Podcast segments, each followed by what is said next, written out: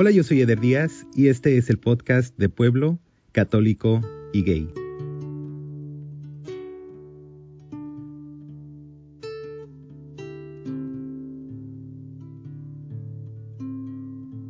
Hola, soy Yesenia, soy de Pueblo, ex católica y bisexual.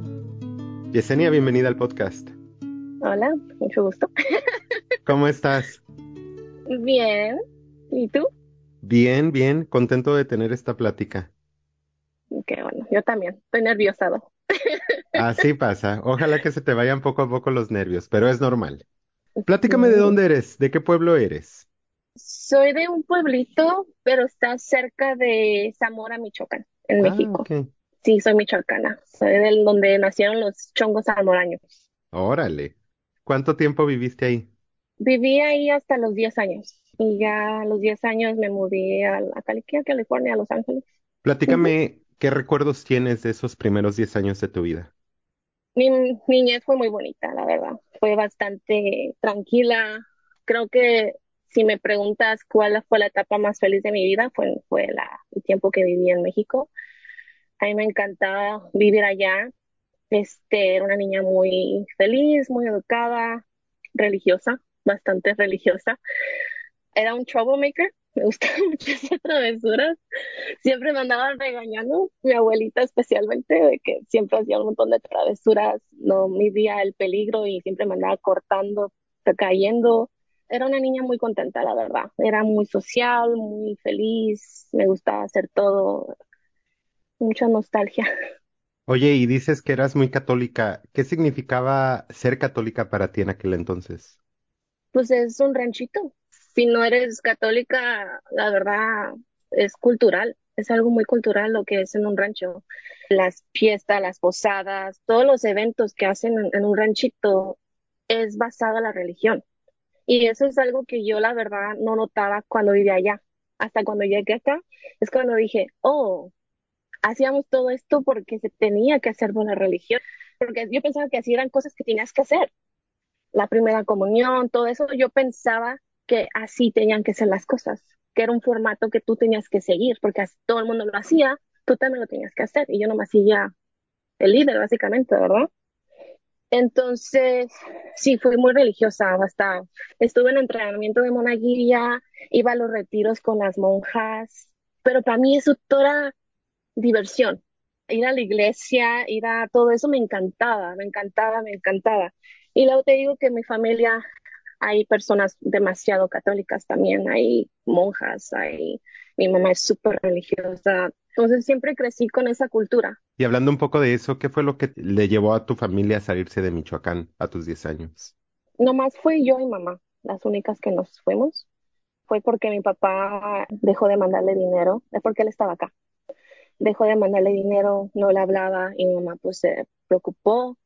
Y al principio ella pensaba nomás venirse ella sola y dejarme a mí allá con mis abuelos. Pero después dijo, no, mejor me la traigo porque soy hija única. Entonces nomás me tienen que traer a mí. Mm. Y dijo, no, mejor también me la traigo. Entonces nos vinimos para acá y fue muy difícil, la verdad, cuando recién llegué aquí. Uf. Es básicamente me tuve que volver en adulta a los 10 años. Me quitaste la niñez feliz que yo tenía en México y me la quitaron nomás así, pum, de, de trancazo. Hace pensar, quiero llorar. De que mi mamá, pues la verdad, llegamos y la razón por la cual mi papá no, no llamaba y no mandaba dinero era porque tenía otra familia. Y entonces terminamos viviendo con, con el hermano de mi papá y su, su esposa. Esa señora, la verdad, nos hizo la, la vida de cuadritos a mi mamá. Nos mentía tantas cosas porque llegamos aquí ilegalmente. Y nos decía a, mi mamá que, que, ah, no se suban a, al camión o al bus porque la migra se sube y se las van a llevar. Porque lo que quería mi tía postiza era de niñera gratis, porque tenía como seis hijos. Y a mí ni me quería meter a la escuela, y después como que más o menos la ayuda de mamá con el distrito para poderme meter. Pero, ay no, el, los primeros tres, cuatro años que viví aquí fueron horribles. Tenía, mi mamá se metió en una depresión tan fuerte y yo me tuve que convertí en adulta, básicamente. Decirle, no, qué chingas, ya estamos aquí. Mi mamá pidió prestado dinero para poder venir para acá. Entonces no podía nomás regresarse porque debía todo este dinero. No, era demasiado difícil. Entonces que, nos quedamos esos cuatro años primero para pagar todo lo que ella tuvo que pedir prestado. Y yo ya esos cuatro años me empecé a pues ir a la middle school, ir a high school y empecé como a, a desarrollarme aquí. Y sí sufrí mucho bullying por no hablar inglés. El choque cultural, la verdad, se me hizo bastante de una niña así muy pura, de, muy religiosa, de que, de que cosas así que no pasaban nada. a literalmente ir al elementary school en quinto grado, a las niñas decirme, oh, mira, tú, no sé si puedo decir tus nachas. Sí, sí, sí. Grandes. A los niños les vas a encantar. Vas a ver, un día te van a llegar y te van a por atrás. Literalmente, acá los, no sé si dicen que los niños son más liberales. Y sí son. y allá, imagínate de un pueblito donde eso es tabú. Eso es, like, ni siquiera tocarse las manos ya era una cosa, like, uh, ¿no? Entonces, ah, me siento mal, ¿no? Y luego te digo, mis primos, no me ayudaban mucho culturalmente que me dijeran, oh, ¿qué es esto? ¿Por qué hacen esto? Like, ni siquiera sabía cómo contar el dinero, como los pennies, las coras, y decía, ¿y esto cómo se hace? Like, nada, no me enseñaban nada. Yo tuve que hacerlo todo yo solita, me estaba preguntando, estar así, y fue bastante difícil, la verdad. Muy dramático. Tuve que ir a terapia por tres años para poder procesar todo eso. Apenas, apenas durante la pandemia fui a terapia. Y creo que sí lo superé, pero aún así como que me duele pensar en esa niña que tuvo que pasar por todo eso. Y él pues al final yo ya no quise regresar. Como que ya me había acostumbrado a vivir aquí. Y yo le dije, mamá, no, pues aquí dicen que este es el país de los, de los sueños, ¿no? Like, aquí tenemos que ver qué, qué onda. Y yo ya me empecé a gustar, ya me empecé a hacer amigos y ya pues hicimos la vida aquí, mamá y yo, solitas. ¿Con tu papá perdiste todo el contacto? Sí, sí, sí, perdí el contacto. Ah, yo la verdad, a mi papá yo nunca lo traté. Las únicas veces que fue a México fueron dos veces, cuando tenía cuatro años y cuando tenía siete años. Y nomás fue como por un mes cada vez. Y las veces que iba, me pegaba, no morí, me maltrataba. Como te digo, yo era una niña muy traviesa. Entonces, cualquier cosita, luego me pegaba. Me pegaba con el cinto, me maltrataba. Hubo un tiempo donde una vez me escondí atrás de una puerta y yo tratando así de jalarla para que yo me quedara en la, en la puntita entre el medio de la padre y la puerta. Entonces él lo que hizo fue que se quitó el cinto y como ahí me podía agarrar con el cinto, me agarró así y me pegó en la nariz y me Wow. rompió que le dicen que el tarique de la nariz y eso causó que yo ya después, cada vez que tuviera un golpecito o, o algo así, luego me sangraba la nariz. Y eso fue por el golpe que él me dio de, con el cinto en la nariz. Wow. Entonces yo la verdad nunca lo vi con mi papá, yo nunca lo vi como un padre, yo lo miraba como una persona desconocida totalmente, alguien que me decía, ese es tu papá, pero yo decía, ok, whatever, no, like, no me importa. Entonces cuando vinimos para acá yo decía, ay, ¿por qué quiere para allá si yo, ni mi papá ni lo quiero, ¿verdad? Like, nunca, nunca desarrollé esa relación con él. Y ya después que salió que, que tenía otra familia, que tenía como dos hijos, que tenía cinco hijos y que no sé qué tanto, yo la verdad dije, no, pues, ¿para qué lo necesitamos? Ay, no necesitamos ese hombre. Pero mi mamá sí trató de, de hablar, obviamente primero hablaron, sí, pues esto fue cosa de años, no de un día para otro. Hablaron y querían regresar.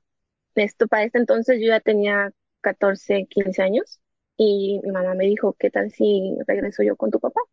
Y yo estaba enojada todavía. Yo le dije, si tú regresas con mi papá, yo me voy de la casa. Like, no me importa dónde yo no quiero estar con ese hombre, porque yo pensaba que me iba a pegar otra vez.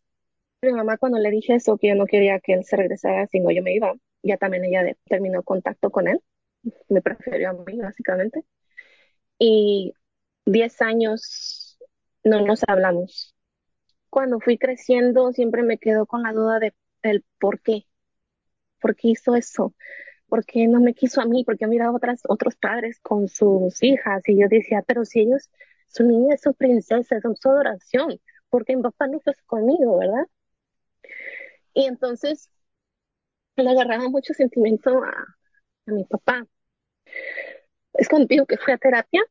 En terapia él salió mucho durante la terapia y, y tuve que hablar. Y al final de la terapia yo le empecé a hablar a mi terapista que si fue una buena opción que yo llamara a él para reconectar, o si, no siquiera ni siquiera reconectar, sino cerrar ese capítulo en mi vida, porque yo sentía que tenía que cerrarlo. Y al final creo que decidí no hacerlo. Dije, no, creo que yo ya salí internamente y no creo que necesite estar con él. Pero el año pasado empecé que le dicen el self-love journey, el amor propio. Y creo que ya aprendí a quererme a mí misma, aprender que, que me amo y que me quiero como yo soy. Y me di cuenta que un gran paso que yo necesitaba era lo de mi papá. Entonces, precisamente hace dos semanas le hablé. Tenía su número guardado y yo dije, no creo que, que sea número, mismo número, ¿verdad? Y dice, mamá, ¿cuánto cuestas que no lo he cambiado precisamente por la misma razón?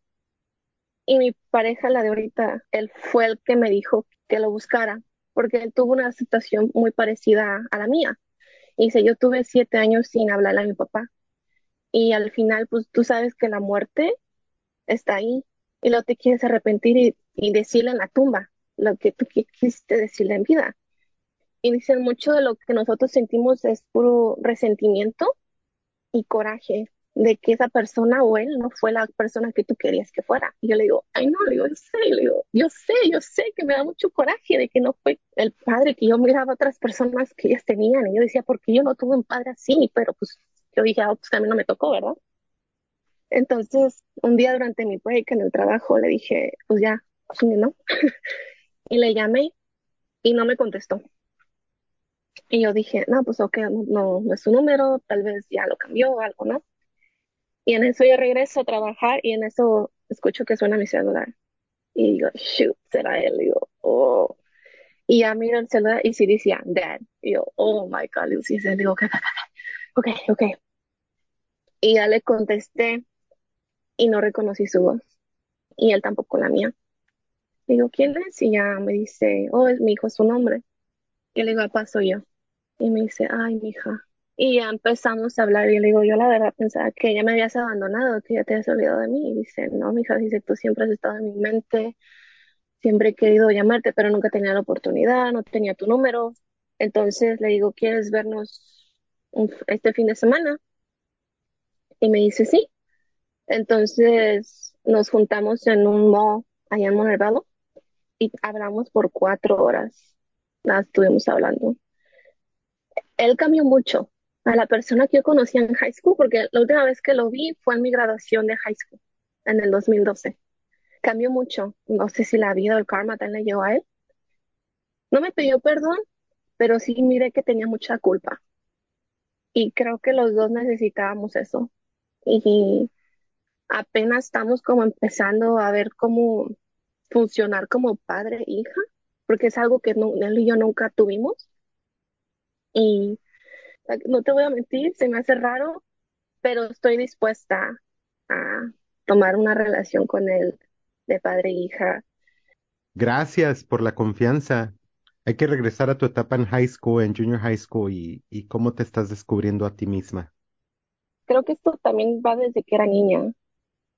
A mí siempre me, me atraía mucho la belleza, en, en general, la verdad. En general siempre me atraía mucho la belleza.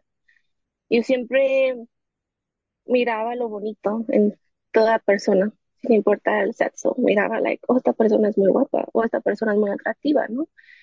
Entonces ya cuando, cuando ya empecé a como a desarrollar, que le dicen hormones, las hormonas, que ya te empieza a atraer la gente, siempre me gustaban los hombres, pero la primera persona de mujer que se me empezó a atraer fue Katy Perry.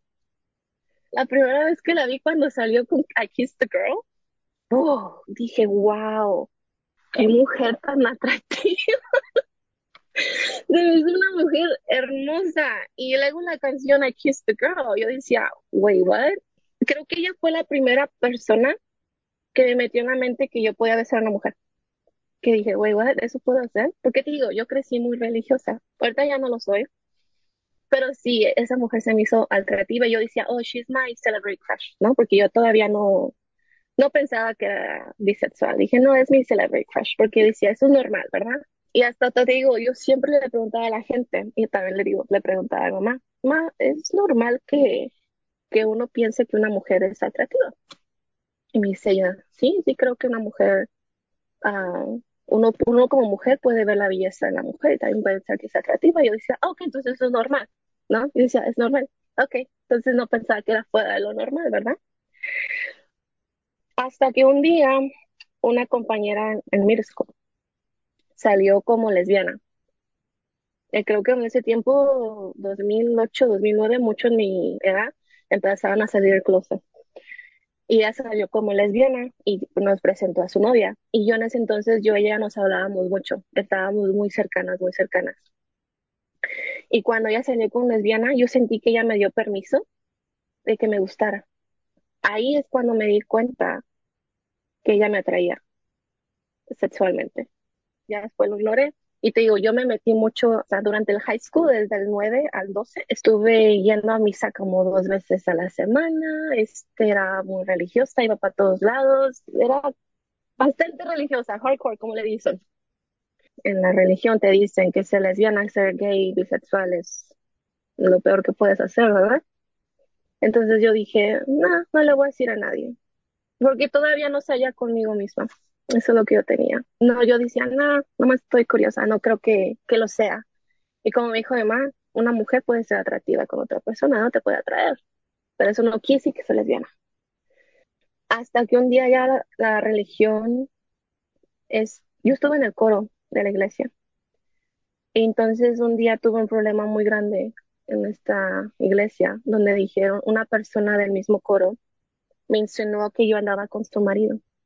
Yo tenía 18 años y no era cierto. Y esta persona, am, yo la quería como mi tía, porque ese coro se convirtió como una segunda familia, la familia que yo no tenía. Mi mamá le encantaba que estuviera en el coro porque estaba muy devota a Dios, estaba pues, feliz que yo que estuviera ahí, ¿no? ¿Verdad? Y luego pasa esto, y es la primera gota que, que derrama el vaso, básicamente, donde yo empiezo a dejar la religión. Me salí del coro, ya no iba a iglesias. Cada vez que iba a una iglesia me echaba a llorar, porque yo decía, yo decía, si Dios me dio un talento para cantar, y según supuestamente tenía que cantarle a Él, y me lo quita. Ahí no entendía. Y entonces es cuando pasé un año, un año y medio, algo así, casi llegando a los 20, donde yo estaba peleando conmigo misma, con la religión, porque yo decía, es que yo no creo lo que cree la iglesia al 100%. Yo no creo que tenemos que castigar a las personas que son homosexuales. Yo no creo que todas estas cosas, que el aborto, todo eso, decía, no, es que uno tiene que tener sus propias decisiones, no nomás porque la iglesia te dice, aquí sigues a la lista, si esto tú sigues, no, no te puedes salir de ahí. Y yo decía, no, no, no, no, a mí no me gusta eso. Ya después dije, ok, ya no soy católica, pues sigo creciendo en Dios. Y luego, poquito a poquito, sentí que, que Dios no me escuchaba, que Dios me seguía dando otra y otra y otra y no me protegía. Y es cuando me dio como mucho coraje y al final dije, ¿sabes qué? Yo no a creer en nada. Yo voy a dejar de creer en Dios. Ya siento que esto ya no, no es para mí, no creo que es mío. Y sabes que cuando dejé la religión fue como que me quité un peso tan grande de encima.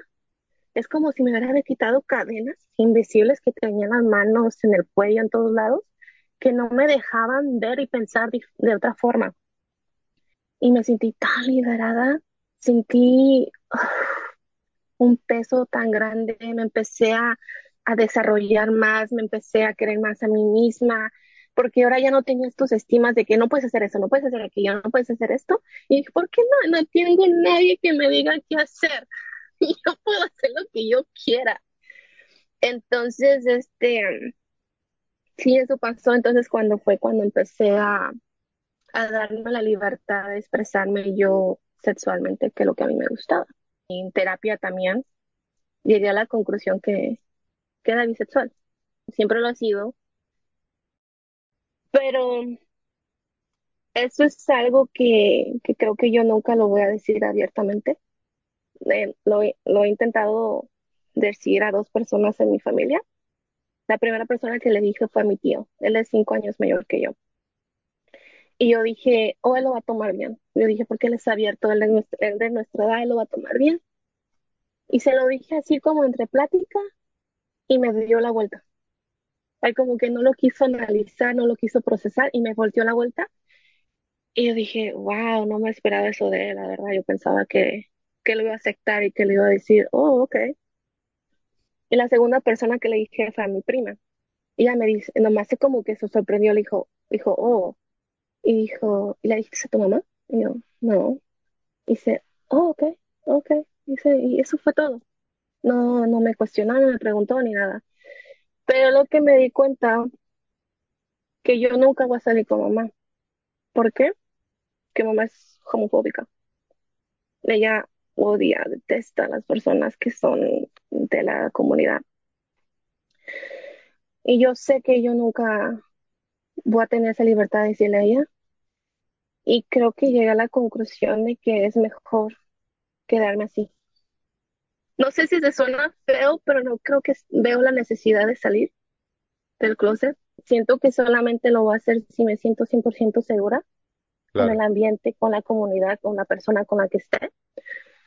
Y yo sé que va a sonar también bien feo, pero yo nunca, no me veo como saliendo de novia con una mujer.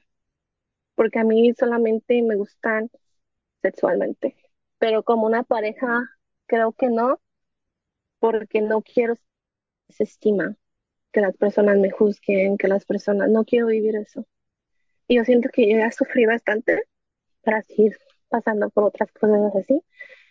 Y yo sé que es feo lo que estoy diciendo, pero creo que eso es, llegué a esa conclusión de que mejor me lo quedo a mí misma, lo que yo soy. Ya me dije a mí misma quién soy. Ya lo estoy diciendo aquí, que creo que la, esa fue la parte más de... Dice, tal vez a mi familia, a mis personas nunca, nunca van a saber quién soy, pero lo dije en un lado, se lo dije a alguien. Y eso es lo más importante, creo.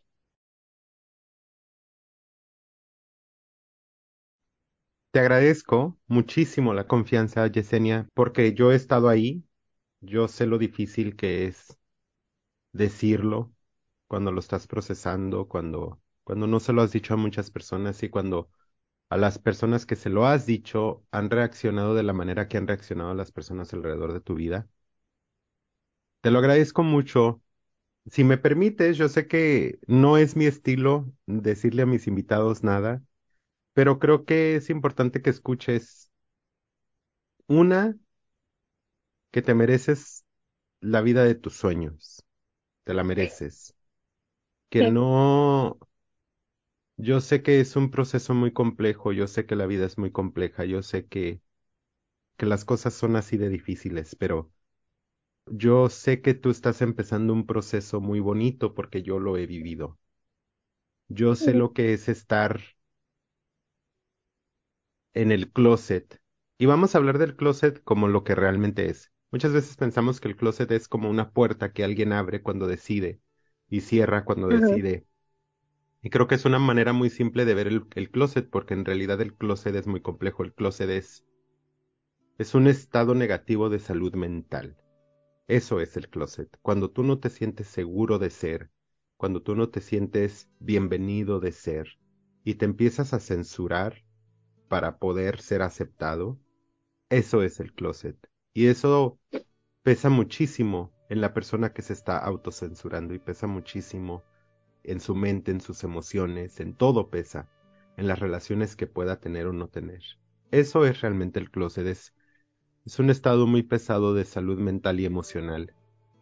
Y yo he estado ahí, yo he estado en lugares donde he pensado que no voy a tener una vida que quisiera tener, yo he estado en, en un lugar donde donde no me imagino, no me imaginé incluso tener un novio yo también.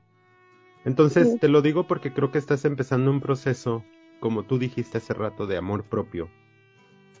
Y Sí. apenas estás, apenas estás escarbando la superficie. Te lo digo con, con todo el corazón, que aquí hay una comunidad que te va a aceptar. Yo he encontrado una, una segunda familia también. Eh, tengo ahora amistades y, e incluso en este podcast una comunidad entera donde me veo reflejado, donde me veo aceptado.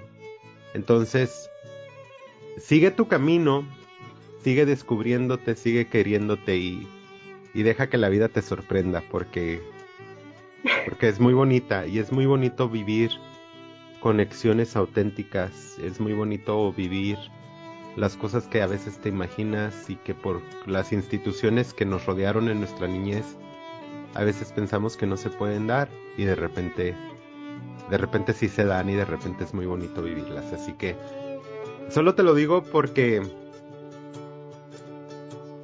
por eso porque yo creo que todos nos merecemos vivir la vida de nuestros sueños. Y todos tienen el derecho de todos modos de vivir la vida que quieren. Entonces si tú también piensas ahorita que no es lo que te toca, está bien. Pero habrá un futuro quizás donde te sientas cómoda, segura y ojalá que te des esa oportunidad. Sí, eso espero.